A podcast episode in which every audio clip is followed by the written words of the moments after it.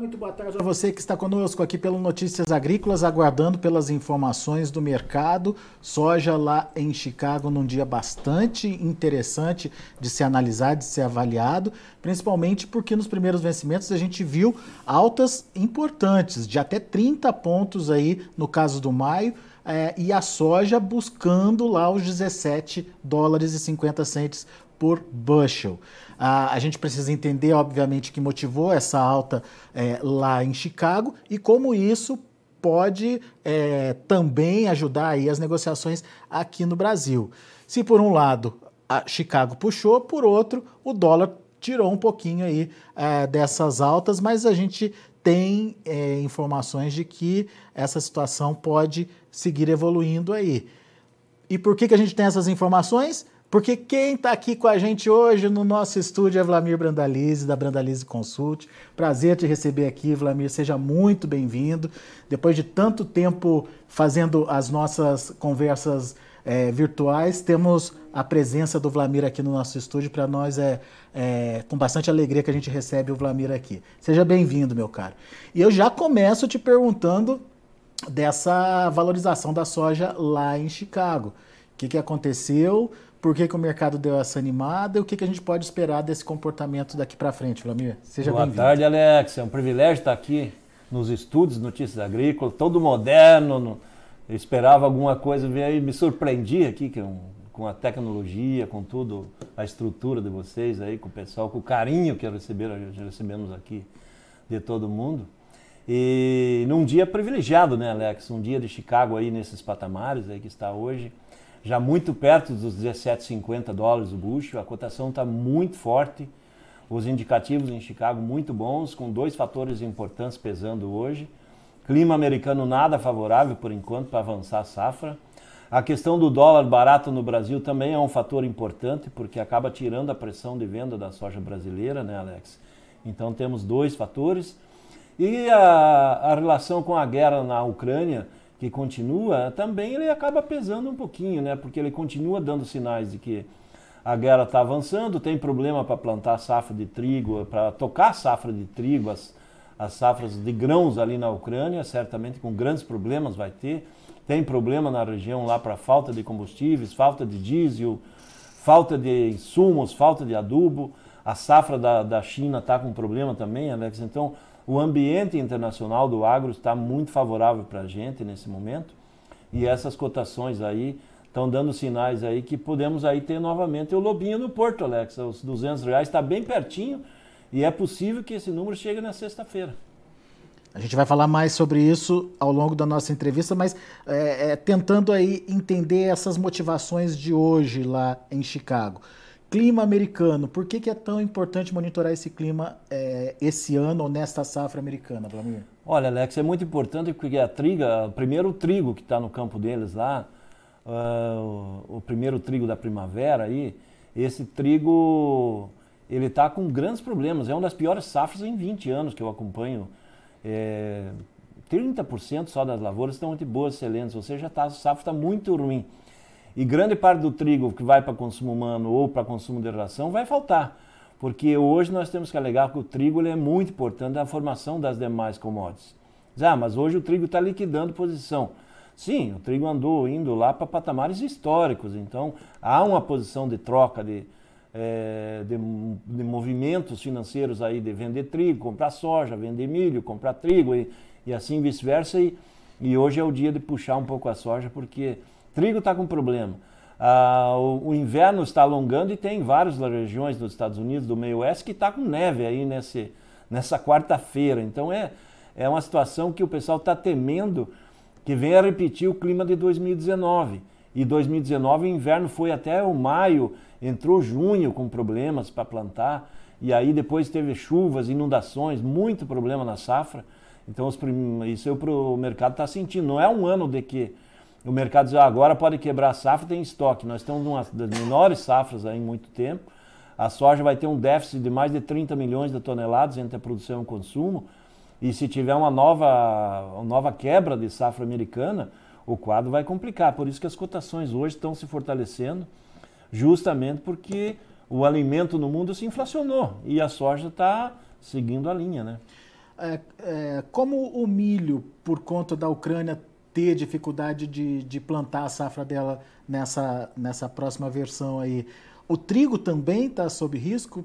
O trigo já é um, mais um, um, plantio russo, né? É, feito na Rússia ali. É, o trigo também corre risco de não ser plantado, Vladimir? Boa pergunta, Alex, porque o trigo, quer ver contar a história do trigo. O maior exportador mundial de trigo do mundo é a Rússia. O segundo maior exportador mundial é os Estados Unidos, que está com um problema. E o terceiro maior exportador mundial é a Ucrânia. Então veja, nós estamos no um com problema climático, um problema na safra e dois com problema de guerra. guerra né? Então, e é um alimento mais consumido no planeta diretamente é o trigo. Então, e como ele também entra nas formulações das rações aí para o mundo afora, ele acaba tendo inflacionado, porque o trigo hoje no mercado internacional está girando ao redor de 500 dólares a tonelada. Então ele está com valor agregado alto e ele acaba dando fôlego para as demais. Em então, Chicago, trigo... 11 dólares. É, e 11 dólares é uma cotação historicamente altíssima, porque poucos momentos da história ele chegou nesses patamares. E isso dá fôlego para a soja aí que já teve a 18,89, o melhor momento da soja, hoje ela está menos, né, 17,40 e pouco, mas nós temos aí um fôlegozinho na soja. O grande obstáculo é saber, aquele que está do outro lado da mesa, será que eles vão pagar, né, que é os chineses, uhum. até quanto eles vão pagar? No momento o mercado é de dólar linkeado no Brasil sem oferta, ninguém quer vender porque acha que vai subir. E por enquanto o produtor está certo e veio subindo nesses últimos dias, desde a semana passada, e, e o produtor está acertando essa semana. E é como a gente está vendo, hoje o mercado está aqui, nós vamos entrar num feriado e é possível que na segunda-feira, na sexta-feira, o mercado de Porto já esteja novamente na casa dos 200 reais novamente, a soja vai ser embarcada. Então, o ambiente em si está com viés de leve alta e só vai começar a esfriar quando esses fatores, que é o clima americano se normalizar ou a guerra acabar, que daí dá uma esfriada. Mas em princípio segue firme e a guerra continua hoje. Hoje é está fluindo lá, ainda está na, na, noite ucraniana nesse momento e está tendo bombardeios e está tendo conflito. Né? Outro fator que você colocou, dólar em queda. É, Para nós, essa é uma situação bastante é, importante, porque o dólar entra ali na, na formação do nosso preço. Né? Ah, mas uma retomada de Chicago compensaria, na sua opinião, uma perda do dólar aí? Olha, uma pequena retomada ainda é possível mas não acredito ainda que tenha um espaço para subir muito, né? porque os valores da soja estão bem altos, em dólares, e isso acaba limitando o poder de compra. Não é dizer o poder de compra do chinês de, de poder pagar, mas a questão principal é que a indústria chinesa alega que entre Chicago e prêmio, que nem agora nesses níveis, está dando 18 dólares e meio mais por bucho. E eles alegam que acima de 18 dólares o bucho começa a dar margem de esmagamento negativa. Teria que aumentar o valor do farelo, aumentar o valor do óleo para vender. E o governo chinês, nesse momento de inflação alta no mundo todo, e não é só aqui, lá também, o governo chinês anda segurando bem, ele não quer que tenha inflação. E o que está essa semana é uma semana que estão vendendo estoques na China para tentar equilibrar e manter abastecimento sem forçar muita compra nesse momento de cotações em alta. Mas o mercado ainda está com viés de alta, mesmo com a China não tendo presença. Né? Hoje, pelo menos, eu não vi eles comprando nada nos Estados Unidos, né? Que poderiam estar comprando, não, tão, não compraram nada. E aqui no Brasil, como é que está essa compra? No Brasil tem interesse de porto, de comprador, tem muito interesse, mas o pessoal não, que nem hoje, quando abriu o mercado, era um mercado de 193, 194, 195, 196 para agosto. É um mercado ainda que não chegou no lobinho que a gente brinca, mas por isso que nós estamos a um passo de bater novamente os 200 reais porque provavelmente no 200 reais ele vai dar oportunidade no interior do produtor vender dentro daqueles patamares que ele queria. Muitos produtores acreditam, ó, quando chegar no balcão novamente a 185 vou fechar, porque ainda tem muita sorte para vender. Uhum.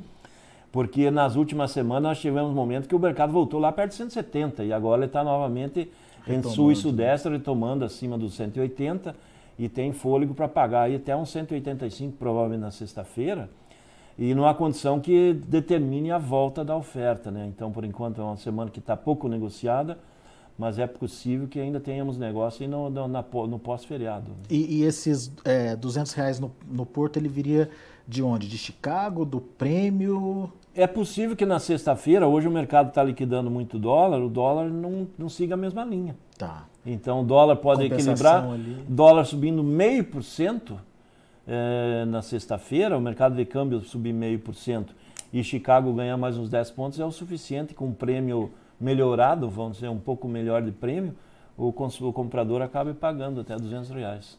É hora de vender nos 200, Flamengo? Olha, está na hora novamente daquele cavalinho encilhado. O produtor tem que aproveitar. Nós estamos novamente chegando a um pico de valores.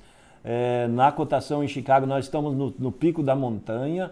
O produtor tem que aproveitar essas oportunidades, porque aquela, aqueles momentos que nós tínhamos soja a 210, 215, chegou a 218 no pico do valor do Rio Grande, do Porto Rio Grande, eram momentos que o dólar estava acima de 5,50, chegou até 5,70. E hoje nós estamos falando com dólar abaixo de 4,70. Então, esse é o fator mais importante. As cotações em dólares nesse momento, elas estão chegando em patamares maiores do que estavam no melhor momento em reais aqui no mercado brasileiro. Então, as cotações em dólares nos portos estão ficando nos melhores momentos do ano novamente. Nesse momento, 4,61, queda de 1,23% do dólar. É, hoje. exatamente. Isso acabou tirando essa, esse ganho de Chicago de 30 pontos, ele está sendo anulado pelo esse dólar é, em queda. Então. Mas você acha que é, ainda teremos oportunidades de altas por causa desse risco da safra americana? Tem ainda oportunidades, ainda temos algumas semanas de, de evolução. É, o que mas... não desqualifica a necessidade de ir participando aos poucos. Não, exatamente, porque a partir do momento que o clima se normalizar nos Estados Unidos e o plantio deslanchar, o fator pressão positiva ele faça assim uma pressão negativa, porque tudo indica que a safra americana de soja deve ser uma área recorde histórica. Se o clima normalizar, vem uma safra grande. Há uma acomodação do mercado de demanda, daí os chineses se acomodam, sabendo que vai ter uma safra, e aí nós vamos ter talvez uma calmaria, e aquele nível que nós chegamos ao topo da montanha começa a descer a montanha. E às vezes pode descer rapidamente, às vezes a gente subiu, demorou várias semanas para ganhar um dólar por bushel, e a gente perde um dólar por bushel em dois, três dias. Isso, isso normalmente no mercado de baixo acontece, Alex. E a janela agrícola da, dos Estados Unidos ainda é bem grande, o produtor americano tem tempo para plantar. Uhum. No caso da, do milho, a janela ideal seria plantar até 20 de maio, mas ele pode plantar até o final de maio. A janela ideal do, da soja é até a primeira semana de junho, mas ele pode avançar um pouquinho adentro.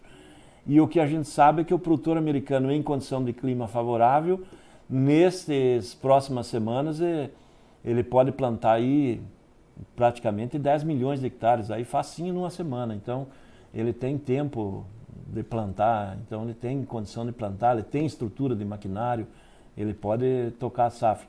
O ideal para o produtor americano é não concentrar o plantio de milho e soja num período muito curto, porque ele joga todas as lavouras num período crítico de lá no meio do ano pegar um veranico, um calor extremo, que aí afetaria tanto soja como milho. O ideal é escalonar, espalhar isso aí umas seis a oito semanas de plantio para distribuir. Mas esse ano nós estamos caminhando aí que vai concentrar plantio. Isso é um fator que está dando essa motivação também, né? Boa. Agora você alertou para um ponto é, que eu queria também chamar a atenção de quem está ouvindo a gente, que é a quantidade de soja na mão dos produtores ainda. Que quantidade é essa é, e uh, o que, que o produtor precisa entender? É, quem precisa participar nesse momento?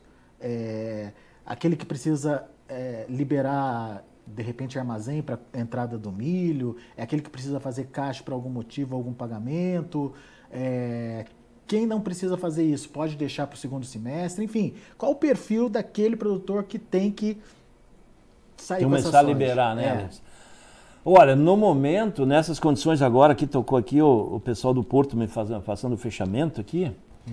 é, deu 197 reais agora aqui em Paranaguá para julho. Quase lá, hein? Então nós estamos aí para sexta-feira bater novamente os 200 reais. Quanto tempo vai ficar, isso a gente não sabe, porque a semana que vem o USDA começa a mostrar uma situação de clima melhorando, uhum. nós perdemos esses patamares aí perto de 17 dólares e meio que está hoje soja, e ela volta a trabalhar na casa dos 16, 16,5. E com o câmbio aí que ele mostra uma tendência de não poder evoluir muito, então o produtor pode perder a janela. Então nós temos naquela janela. E nós temos a situação que está citando de liberar armazéns, porque a safrinha do milho está andando e nós provavelmente vamos ter a maior safrinha da história do Brasil. E ainda tem muita soja nos armazéns parado. O produtor hoje tem mais de 52 milhões de toneladas de soja para negociar, que está parada. Tem mais soja que está parada, que já foi negociada, mas está programada para embarcar nos próximos meses e ainda está nos armazéns, que vai embarcar maio, junho, julho. E o milho vai começar a chegar em um mês. Então, e esse milho vai, vai impactar, porque daí não tem silo para tudo. E a hora que o produtor vai pensar e ah, não, agora tem que liberar armazém, começa a cair o valor de balcão. Que nem a, na, provavelmente na sexta-feira o nível de balcão vai ser o melhor nível aí em várias semanas, por causa do mercado que está fechando hoje, vai abrir sexta-feira com o mercado valorizado. Então a oportunidade do produtor é, de fazer médias é aquele momento, fazer média, vender escalonado. Porque senão depois, ah, o mercado começa aí, que nem nós tivemos há duas, três semanas atrás, ele estava 170 e hoje está caminhando para trabalhar no, no, no na, a nível de balcão na próxima sexta-feira agora, depois do feriado, na faixa de 185. É uma variação uhum. muito grande. Depois não se garante que vai ficar esses níveis. Não é porque eu vou correr vender tudo, mas o produtor tem a condição de ter que liberar armazéns, muitos locais, vai ter milho daqui uns dias. O milho também está com a comercialização lenta muito produto vai ficar parado e o produtor vai ter e tem que saber. Do outro lado tem o consumidor, o comprador, o cara que importa. Ele sabe, não, tem muito produto na mão do produtor, mais cedo mais tarde ele vai precisar vender. E daí tem aquela posição do comprador ficar na posição de conforto, sabendo que tem muita soja, tem muito milho, e aí o comprador vai ficar, não, uma hora ele vai me vender. Mas aquele que já participou, que enfim, que não tem conta para pagar, pode esperar mais um pouco ou também participa, Vlamir? Olha, eu acredito que para aquele que ainda tem soja para, já negociou bastante e tem soja, talvez seja mais um momento de fazer mais uma vendinha é, né? para fazer média, Alex. Não é para vender tudo, correr, porque sempre existe aquela possibilidade, porque nós estamos com a safra menor do que o ano passado, nós estamos num ano mais apertado, são 120 milhões de toneladas mais ou menos é um ano bastante ajustado, nós seguimos exportando, então nós podemos ter aí uma escassez de soja no final do ano. Lembrando que vem a safra americana depois, a safra da Argentina está sendo colhida agora e o Brasil caminha para plantar mais uma safra recorde em área. E quando começar o clima favorecer o plantio lá no segundo semestre, depois de setembro, e todo mundo olhar para os campos e se a condição estiver boa e vá plantar aí 40, 42 milhões, 42 milhões e meio de hectares, que vai ser a projeção para um recorde histórico de área e já vão sair as primeiras estimativas quando chegar essa indicação de plantio de 140, 150 milhões de toneladas, o mercado se acomoda. Então talvez aquele descasamento entre o mercado interno e externo, Alex, ele não ocorra de uma maneira mais agressiva que nem anteriormente, né? Que daí pagar bem mais no mercado interno uhum. quando sente falta do que a exportação. Esse ano, como ainda tem muita soja para negociar, mesmo sendo uma safra menor, tem muita na mão do produtor, o produtor segurou mais, porque nos anos anteriores quem vendeu antes vendeu com valor menor, agora ele está acreditando que o mercado recupera lá na frente. Só que nós tivemos nesse ano as melhores cotações históricas em pleno período de colheita coisa que no outro momento não acontece. Né? E justamente por causa de uma concorrência da exportação com a demanda interna do, das próprias é, usinas de esmagamento. Né? É. É, como é que está essa necessidade de compra para o segundo semestre das usinas? Elas já se anteciparam nas compras ou compraram só o suficiente para atender aquela demanda do Olha, as indústrias precisam comprar bastante ainda, Alex, é. mas as indústrias também elas receberam muito do produtor a fixar nos armazéns das uhum. indústrias.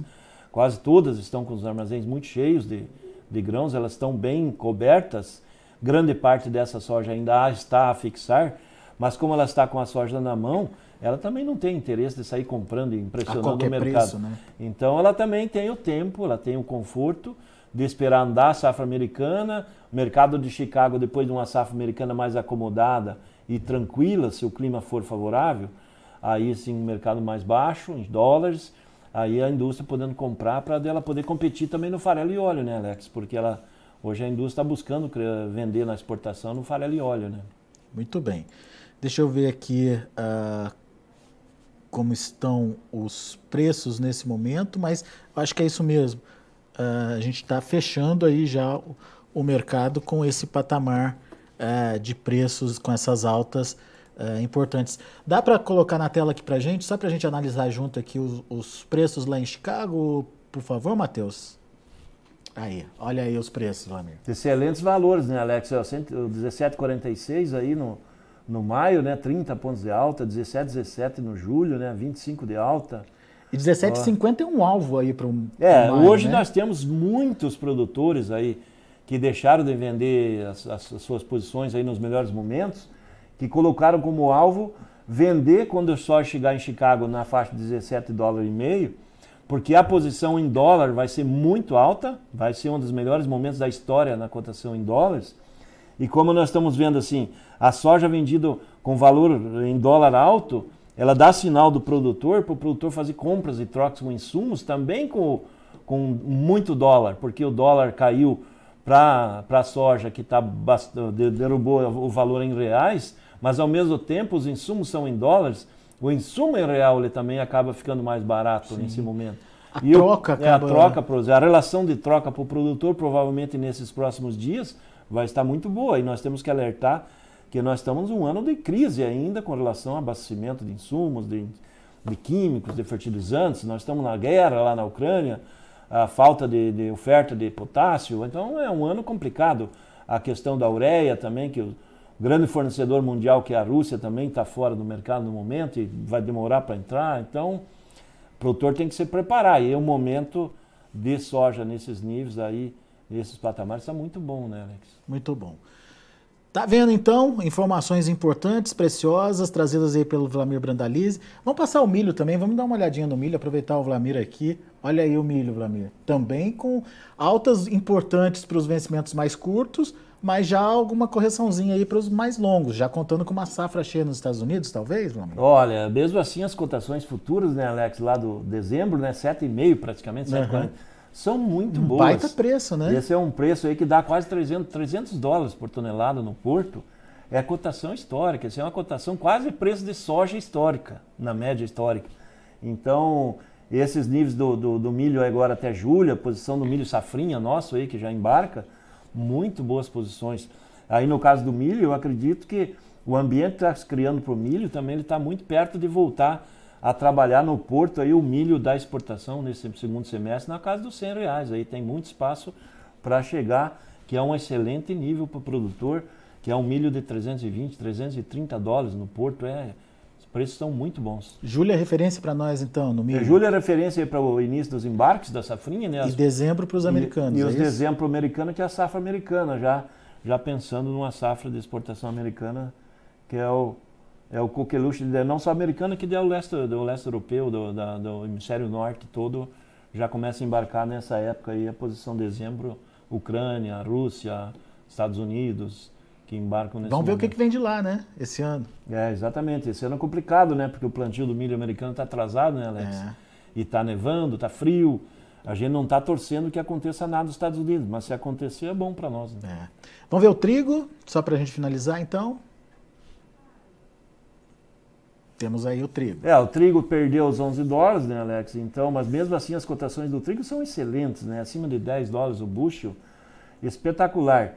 Quando acabar a guerra, provavelmente o trigo vai voltar aí para na faixa dos 9 dólares, que também é uma excelente cotação, porque historicamente o trigo varia de 5 a 6 dólares o bushel. Fica meio perto então, do milho ali, É, né? o trigo ele fica é, entre o milho e a soja. Então, o trigo Historicamente, o milho vale ali 3 a 4 dólares, a soja 8 a 9, que era o histórico, e o, e o trigo 5, 6. Agora a soja vai, a tendência é trabalhar de 14, 15, 16, o milho de 6, 7, 8 no máximo, e o trigo 9, 10, aí que está dentro dessa janela, que é um excelente número aí para o produtor brasileiro produzir, porque nesse patamar aí que nós estamos mostrando agora aí, do trigo, ele dá trigo importado, ele chega acima de R$ 2.300 a, a tonelada aqui no Brasil e ele viabiliza muito o plantio e a safra brasileira aí, porque o Brasil importa muito, né? Nós é, somos é o, o, segundo maior importador mundial de trigo, um país agrícola que nem o nosso. Nós só ficamos atrás da, da, da, da China como maior importadora mundial de trigo. Então está na hora de a gente evoluir com o trigo e tentar buscar uma independência aí, não precisar de trigo importado. E temos isso Agora nós temos nesses próximos anos provavelmente chegar lá. Boa. Muito bem, tá aí então. Mais uma vez agradeço a sua presença aqui com a gente no Notícias Agrícolas. Vlamir é um parceiro aí de anos aqui do Notícias 25 Agrícolas. 25 anos. De quase 25 anos aqui junto com a gente. Vlamir estava desde o comecinho aqui, sempre analisando o mercado aí, trazendo as informações e ajudando o produtor aí na tomada de decisão. Meu amigo, obrigado. Pela sua participação. Show de bola, Alex. E a gente continua se falando, se, se encontrando aí e trazendo as informações para o produtor. Agradeço sempre a sua parceria. E para você que continua com a gente, nosso muito obrigado pela audiência, pela eh, participação e lembrando que a gente tem muita informação ainda para você aqui no site e você é, pode acompanhar todas essas informações para te ajudar no seu planejamento do dia a dia. Notícias Agrícolas, 25 anos ao lado do produtor rural. Se inscreva em nossas mídias sociais. No Facebook, Notícias Agrícolas. No Instagram, arroba Notícias Agrícolas. E em nosso Twitter,